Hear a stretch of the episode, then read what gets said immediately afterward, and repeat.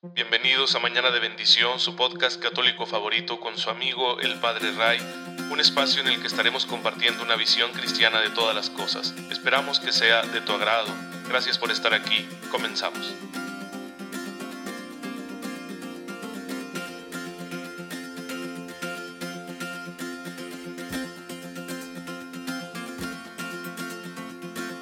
Muy feliz sábado, queridos hermanos. Bienvenidos a su podcast católico favorito.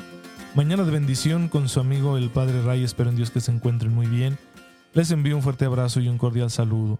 Ya saben, mi deseo de todas las mañanas es que tengan una fe muy viva, que les permita descubrir cómo la gracia de Dios ya está ahí disponible en sus vidas para que la tomen y la apliquen en las circunstancias más concretas, más sencillas, más cotidianas.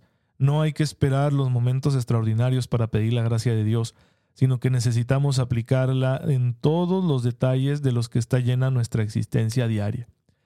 Y bueno, pues ya saben que para ello también tenemos el ejemplo de los grandes santos. Todos los sábados la iglesia nos invita a venerar la memoria de la Santísima Virgen María. Lo hacemos con mucho gusto, con mucho cariño, porque es la Madre del Señor y Él nos la entregó como Madre nuestra. Vamos que Cristo se despojó de todo, no solo de su vida, sino hasta de su propio vínculo materno, de su propia Madre, para dárnoslo a nosotros. Y ahora ella es nuestra madre, nuestra intercesora y nuestro modelo de discipulado. Eso es todos los sábados, pero hoy 15 de mayo estamos celebrando a San Isidro Labrador, un santo muy popular aquí en México, porque hasta nuestros días México es un país con una gran tradición agropecuaria. El, el trabajo en el campo, el cuidado de los ganados, de los cultivos, pues ya sabemos que es indispensable para cualquier sociedad, pero México tiene una, importancia tremenda y una gran trayectoria. De hecho, ha sido y sigue siendo uno de los grandes problemas sociales de nuestro país. Y por eso mismo, pues como católicos, eh, desde la fe vivimos este amor al campo y esta necesidad, ¿no? De que se respete ese trabajo tan necesario. Y como San Isidro fue un labrador, fue un campesino, fue un hombre que trabajaba la tierra con sus manos, por eso nos acogemos a su intercesión. Su historia es muy interesante, aunque no todos los datos que se tienen de su vida, pues podemos decir que sean fidedignos, porque estamos hablando de algo que sucedió hace mucho tiempo. Estamos hablando por allá del siglo eh, X, al parecer. Y aunque su devoción viene de muchos siglos, pues no tenemos así unos testimonios que nos digan, ah, no, tenemos una biografía así bien completa del santo. Los datos certeros de él son los siguientes, que se dedicaba a trabajar en el campo, que se casó con una mujer campesina de nombre María. Vaya novedad, ¿no? Porque ese nombre tan común eh, que todos los católicos le, damos a nuestros hijos, pues por el amor a la Virgen, pues sin duda que entre las clases sociales más desfavorecidas hay, e, es más común este nombre. Así que se casa con una campesina, es su mundo, es su entorno, va a tener un hijo. Se le conoció por haber sido muy eh, devoto y por algunos hechos extraordinarios que se vivieron en su vida atribuidos a su fe. Además, es un dato muy cierto que cuando los musulmanes conquistaron Madrid, él fue uno de los que huyó e, y fue de inmigrante a otra región. Recuerden que España en aquel entonces no era un solo reino, sino que eran varios reinos y bueno, cuando Madrid cae en manos de los musulmanes, él se va a otro reino y allá se va a conocer un poco de su vida como un jornalero, alguien que ofrece su trabajo a cambio de un salario en el campo, en las labores del cultivo, de la agricultura, etc.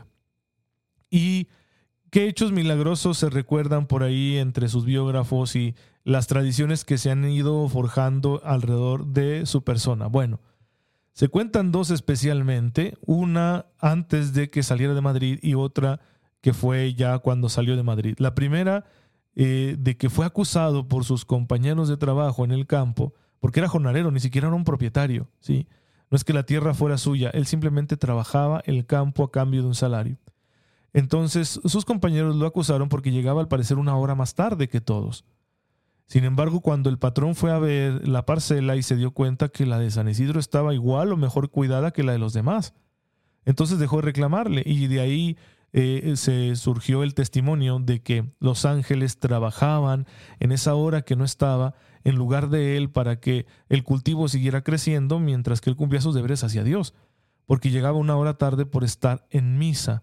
Esa, esa es la historia que se le conoce de antes de su huida de Madrid. Y bueno, después ya cuando están fuera de Madrid, eh, batallaron un poco él y su esposa María, que también es santa, ahorita les cuento un poquito de ella, batallaron para encontrar un trabajo e integrarse ¿no? en ese nuevo lugar. Sin embargo, lo consiguieron y empezó de nuevo a trabajar como un jornalero y un domingo descansando, pues eh, estaban por ahí eh, como en un picnic y pusieron la canasta con su niño pequeño junto a un pozo y entonces eh, por alguna razón el niño cayó al pozo. Y ellos al ver que no podían hacer nada para sacarlo, empezaron a orar. Él y su esposa se arrodillaron y cuentan por ahí entonces los testigos, ¿no? Es lo que dicen las biografías, aunque insisto, no son muy certeras, que Dios escuchando su oración hizo que subiera el agua y del pozo y de esa manera salió intacta la canasta con el niño y al niño no le había pasado absolutamente nada. Son estos dos hechos milagrosos los que hicieron muy famoso a Isidro Labrador. Sin embargo, el otro dato es la caridad de San Isidro. San Isidro dividía su salario en tres partes. Una la daba a la iglesia, otra a los pobres y otra era para su familia, para las necesidades familiares. Cuentan también que en una ocasión le invitaron a un desayuno y él se llevó a varios mendigos con él para que también desayunaran. Y el que lo invitó le dijo, yo no puedo darles desayuno a todos, solo puedo darte desayuno a ti. Pues dicen que Isidro tomó su desayuno y lo repartió con los mendigos para que no pasaran hambre. Esa es la gran fama que tuvo este hombre sencillo, sencillísimo, no escribió libros, no era un docto, ¿no? que nos escribiera un tratado de teología, no fue un gran maestro de la espiritualidad, fue simplemente un hombre que hizo lo que tenía que hacer y se lo ofreció al Señor. Y ahí encontró su santificación. Y claro, después de su muerte, pues su tumba se convirtió en un lugar de veneración, ¿sí? Al parecer murió joven a los 43 años, claro que esto era bastante común en aquel siglo X, eh, me parece, o siglo XI, no, no estoy muy seguro de qué siglo vivió, pero estamos hablando de la Edad Media. Y como se hizo ya su fama de santidad eh, conocida en toda España, pues acudían a su tumba a pedir milagros y uno de los que pidió un milagro a través de la intercesión de San Isidro fue el rey Felipe III. Así que eso hizo todavía más famoso a San Isidro. De manera que el Papa le canonizó en el año 1622 junto con Santa Teresa, Santa Teresa de Ávila, San Ignacio de Loyola, San Francisco Javier y San Felipe Neri. Junto a estos grandes santos que fueron grandes apóstoles, maestros de espiritualidad, fundadores, está el humilde San Isidro Labrador. Un hombre sencillo que nunca tuvo posesión de nada más que de su propio trabajo y que con ello dio gloria a Dios. Y por eso nos acogemos a su intercesión, para que, al igual que el Señor le ayudó a él en sus labores, también ayude hoy en día a los agricultores, especialmente enviándonos, Dios Todopoderoso, el don de la lluvia, que siempre está necesario, especialmente aquí en nuestro estado de Chihuahua, que es un estado seco y que eh, ahorita está en sequía. Así que, Señor, nos hace falta este don por intercesión de San Isidro, te lo pedimos. La historia de, su mujer, que también fue venerada como santa muy pronto, pues a ella le conocen como Santa María de la Cabeza.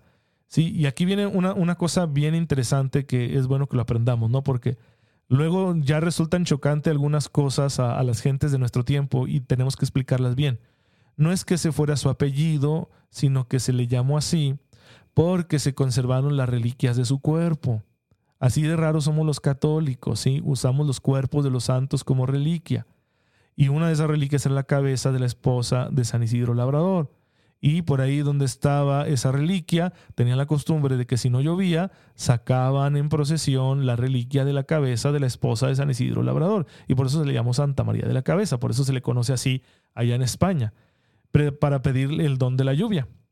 Bueno, pues eh, son cosas que nos pueden parecer muy raras, pero miren, si el Nuevo Testamento da testimonio de que la gente sí se curaba con los pañuelos de los apóstoles que ponían ¿no? Eh, a los enfermos para que por lo menos la sombra de San Pedro los tocara y se sanaban, pues también estos son actos de fe, porque sabemos que los cuerpos de los santos fueron un instrumento a través del cual ellos fueron fieles fieles a Dios, a través del cual ellos amaron e hicieron el bien. Y por eso, además, se le tiene respeto como cristiano a cualquier cuerpo de un difunto, pues con mayor razón a los de los santos. Y por eso también para nosotros son una reliquia, son un signo de la presencia de Dios y del poder de Dios.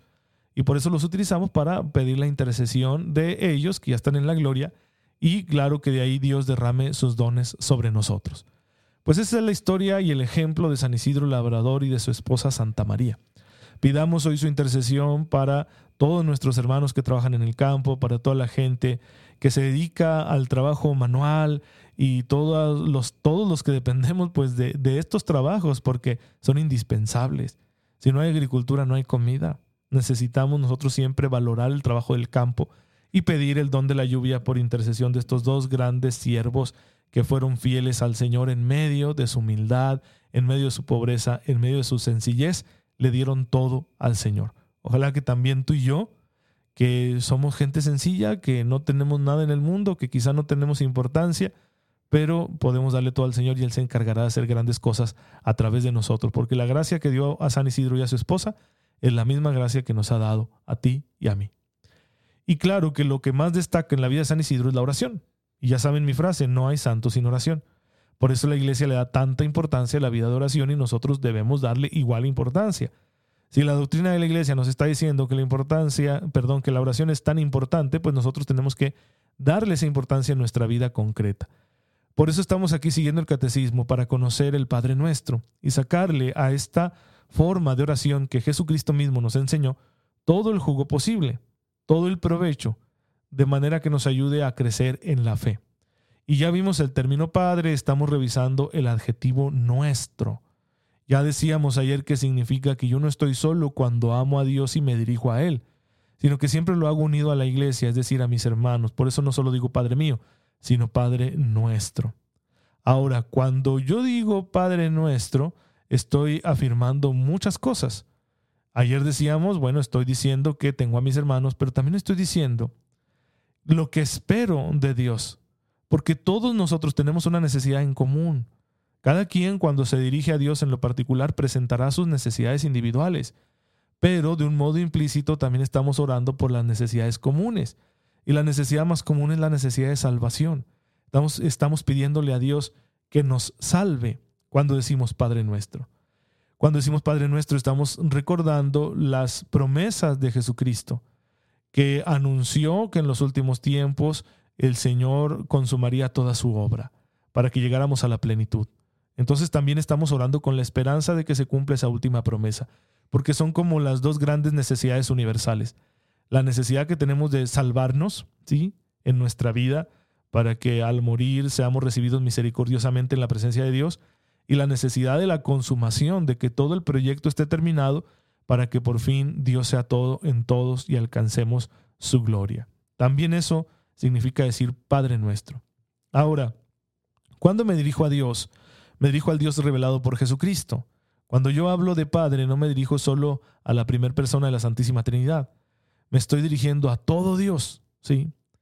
¿Por qué? Y aquí viene una enseñanza teológica muy profunda de la iglesia, porque decimos que el Padre es fuente y origen, ¿sí? Pero el Hijo es engendrado por el Padre y de ambos procede el Espíritu Santo. De manera que no estamos confundiendo a las personas divinas, sino que estamos confesando nuestra comunión con el Padre, el Hijo y el Espíritu Santo. La Santísima Trinidad es consubstancial e indivisible. Por eso yo no puedo decir, es que yo me dirigí al Padre, pero como que no me escuchó, voy a ver si con el Hijo pruebo. No. Sí, cuando te diriges al Hijo, toda la divinidad se entera de tu oración. Cuando te diriges al Padre, toda la divinidad se entera de tu oración. Cuando te diriges al Espíritu Santo, toda la divinidad se entera de tu oración.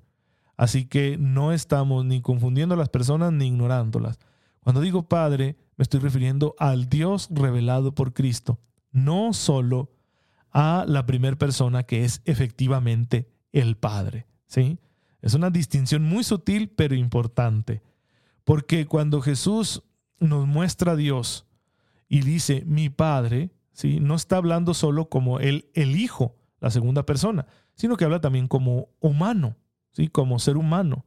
Y como ser humano, pues eh, está diciéndonos que nuestra relación con toda la divinidad es una relación filial.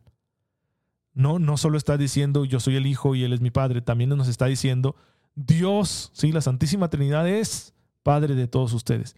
Y pueden acercarse a Él con la confianza de un hijo. Ajá, ya me puedo acercar yo a la Santísima Trinidad con esa confianza. Lo estoy aprendiendo de Cristo, de su humanidad. Y así cuando yo oro al Padre, lo estoy adorando y también al Hijo y al Espíritu Santo. Cuando yo digo Padre nuestro, estoy dándole gloria al Padre, pero también al Hijo y al Espíritu Santo. Así que es eh, muy bueno que tengamos bien claro esto cuando oramos, ¿sí? Porque créanme que es una duda, sobre todo entre los jóvenes me han preguntado, bueno, es que cuando yo rezo a Dios, ¿quién me contesta primero, el Padre, el Hijo o el Espíritu Santo? No, no, no. Es que sí, son tres personas distintas, pero un solo Dios. Y si es un solo Dios, si son consubstanciales, si son indivisibles, ¿qué significa? Pues que siempre se enteran de todo. ¿Sí? Por usar un ejemplo para entender este misterio, atribuimos al Padre el, acto creador. ¿Sí? Es una manera de hablar, porque en realidad toda la Santísima Trinidad interviene en el acto creador. Atribuimos al Hijo la redención, la salvación del género humano, pero en la redención intervienen las tres personas divinas. Atribuimos al Espíritu Santo la santificación que obra la gracia en nuestros corazones, principalmente a través de los sacramentos, pero no es obra solo del Espíritu Santo, sino de toda la divinidad. El Padre, el Hijo y el Espíritu Santo siempre hacen cada uno lo que le corresponde, vamos a decirlo de esta forma, cada uno actúa según lo que le es propio, en cada uno de los actos ¿sí? que realiza. La creación, el Padre interviene a su manera, el Hijo a su manera, el Espíritu Santo a su manera. En la redención, cada una de las tres personas divinas interviene a su manera y lo mismo en la santificación. Por eso, cuando yo oro, si me dirijo al Padre, me dirijo al Hijo o me dirijo al Espíritu Santo, siempre será la Santísima Trinidad la que atienda mis ruegos. ¿sí? Entonces, ¿dónde está la mediación de Cristo? Ah, es que aquí sí hay una cosa bien, bien especial, que la encarnación solo es del Hijo. No se ha encarnado el Padre, no se ha encarnado el Espíritu Santo. En el vientre de la Virgen María solo se encarnó el Hijo. Y al encarnarse, al asumir nuestra naturaleza y al ofrecer el gran sacrificio de la cruz y resucitar, vencer la muerte con el poder de la resurrección, entonces nos está permitiendo a todos los seres humanos el acceso a la divinidad. Ahí está la mediación de Jesucristo. Ese sí es un hecho particular de la segunda persona de la Santísima Trinidad, a la que llamamos el Hijo, que también podemos llamarle verbo, palabra. ¿Sí? Ese es Jesucristo, nuestro Señor, Dios hecho hombre. Y luego nos dice el catecismo en el número 2790 que gramaticalmente, cuando decimos nuestro, estamos calificando una realidad que es común a varios. Si hay un solo Dios, es reconocido como Padre por varios, a través de la fe en su Hijo único, porque hemos renacido por el Espíritu Santo. El Hijo y el Espíritu Santo son los que crean en nosotros esta nueva realidad que se llama filiación divina. Son los que nos acercan al misterio de Dios, cuya fuente es el Padre. ¿sí? Del Padre decimos en la Santísima Trinidad que es principio sin principio. Así calificamos al Padre. Es un lenguaje teológico un poco complicado, pero necesario para que podamos comprender este misterio. Toda la iglesia está en esta nueva comunión con Dios que es la filiación divina. Y en la iglesia todos los hombres pueden estarlo porque la iglesia está unida a Cristo. Los hombres que se unan a la iglesia quedan unidos al Hijo único, ¿sí? que se ha hecho hombre por nosotros, porque Él es el primogénito de una multitud de hermanos. Esta terminología la encontramos en el Nuevo Testamento, especialmente en las cartas de San Pablo, por ejemplo en Romanos 8:29, que significa que Jesús es el primogénito. Si en realidad Él es el Hijo único, solo Él ha sido engendrado por el Padre, solo Él es engendrado por el Padre. Pero nosotros somos adoptados y en ese sentido, él es el hermano mayor, por eso decimos es el primogénito. Y no despreciemos la adopción, la adopción filial no es como una adopción que hacemos aquí en esta tierra, ¿sí? que puede ser en principio solo legal, que quizá también va acompañada de un cierto afecto, pero en Dios no. Cuando Dios nos adopta, hace una nueva creación en nosotros. Así que nuestra filiación no es como la de Cristo. Cristo es engendrado, no creado. Nosotros somos creados y luego hechos hijos mediante la fe y mediante el nuevo nacimiento en el bautismo por el poder del Espíritu Santo. Así que esa es nuestra nueva relación con Dios y no la tengo solo yo, también la tienes tú. Es un llamado, ¿sí? Por eso decimos que todos los seres humanos son hijos de Dios en cierto sentido, en otro sentido no. En un sentido amplio sí, porque todo ser humano ha sido creado para esa relación, pero en un sentido estricto no. Solo los que hemos nacido de nuevo por el bautismo somos efectivamente hijos de Dios. Todos estamos llamados a ser hijos de Dios, pero solo lo somos efectivamente los bautizados. Sin embargo, la realidad sigue siendo común. La vocación común de la humanidad es que todos seamos hijos de Dios. la vocación común de los bautizados es que ya somos hijos de Dios. Por eso cuando hablamos de un Dios que es Padre nuestro, estamos reconociendo ese don en todos, ¿sí? Efectivamente en los que ya están bautizados, mis hermanos bautizados, y vocacionalmente en todos los seres humanos que son mis hermanos también por vocación. Pues bueno, hermanos, hoy tuvimos que hacer un poquito de teología, estuvo un poco más confuso, yo espero que les ayude a clarificar algún punto de su fe, si no saben que pueden enviarme sus dudas a la página de Facebook Padre Ray. Y además hoy, pues ya terminando esta enseñanza, felicitar a todos los maestros que nos estén escuchando, porque también es su día y es una labor igual de importante. Así como es importante la labor del hermano agricultor, la labor del hermano que se dedica a la docencia, también es muy importante. Así que gracias por su trabajo y que Dios se lo siga bendiciendo. Te damos gracias, Señor, por todos los dones con que enriqueces nuestra vida, por el don de la lluvia y la capacidad de trabajar la tierra para obtener de ella el alimento por el don de la enseñanza y de transmitir la educación a las nuevas generaciones, pero sobre todo por el don de la afiliación, que nos hace a todos hijos tuyos y hermanos entre nosotros. Por Jesucristo nuestro Señor. Amén. El Señor esté con ustedes. La bendición de Dios Todopoderoso, Padre, Hijo y Espíritu Santo, descienda sobre ustedes y les acompañe siempre. Muchas gracias hermanos por estar en sintonía con este servidor.